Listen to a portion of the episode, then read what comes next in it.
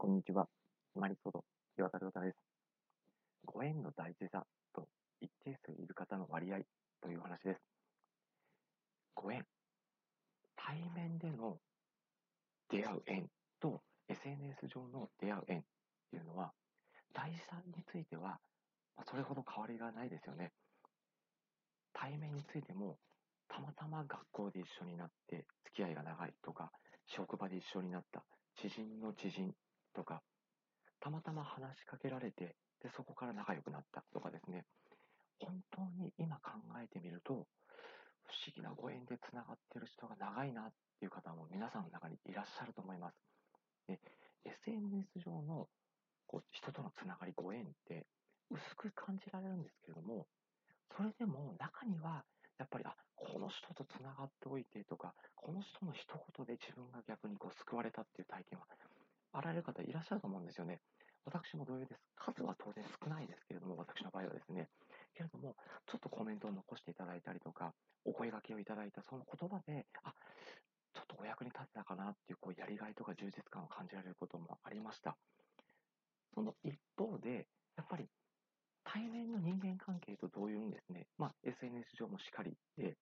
一定数ですね、やっぱり自分と合わない人とか、余計な一言とか余計な言動をしてくる人っていうのは、やっぱりいますよね。SNS 上では、すぐにブロックっていうのができたり、自分がその人に関わらなければいいっていうのがありますけれども、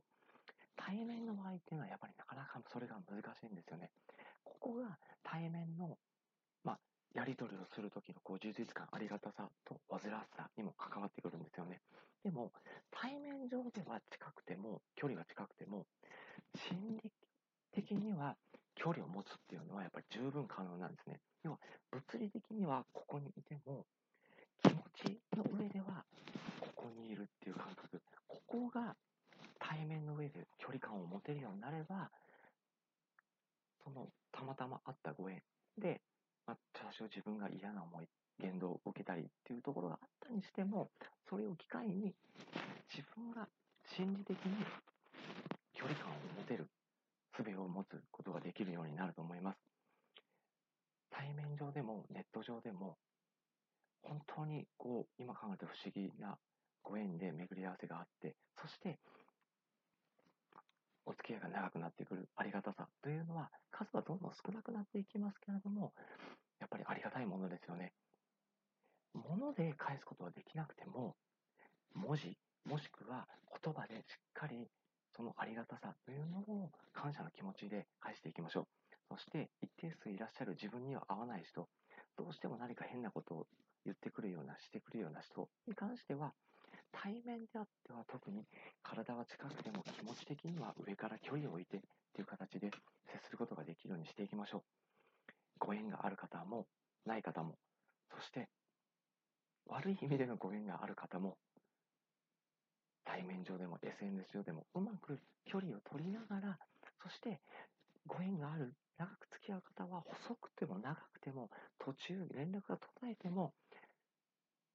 くりご縁を大事にしていきましょう。私もこの後、高校時代の友達と会う予定にしています。本当にコロナ禍でですね、久しぶりにもう1年半ぐらい会っていないので、久しぶりに会う方なので、まあ、きちんとお礼を言ったりしながら、細く長く続くよ、いくように、私も努力をしてこようと思っています。本日もご清聴いただきましてありがとうございました。皆様にとって一日良い日となりますように、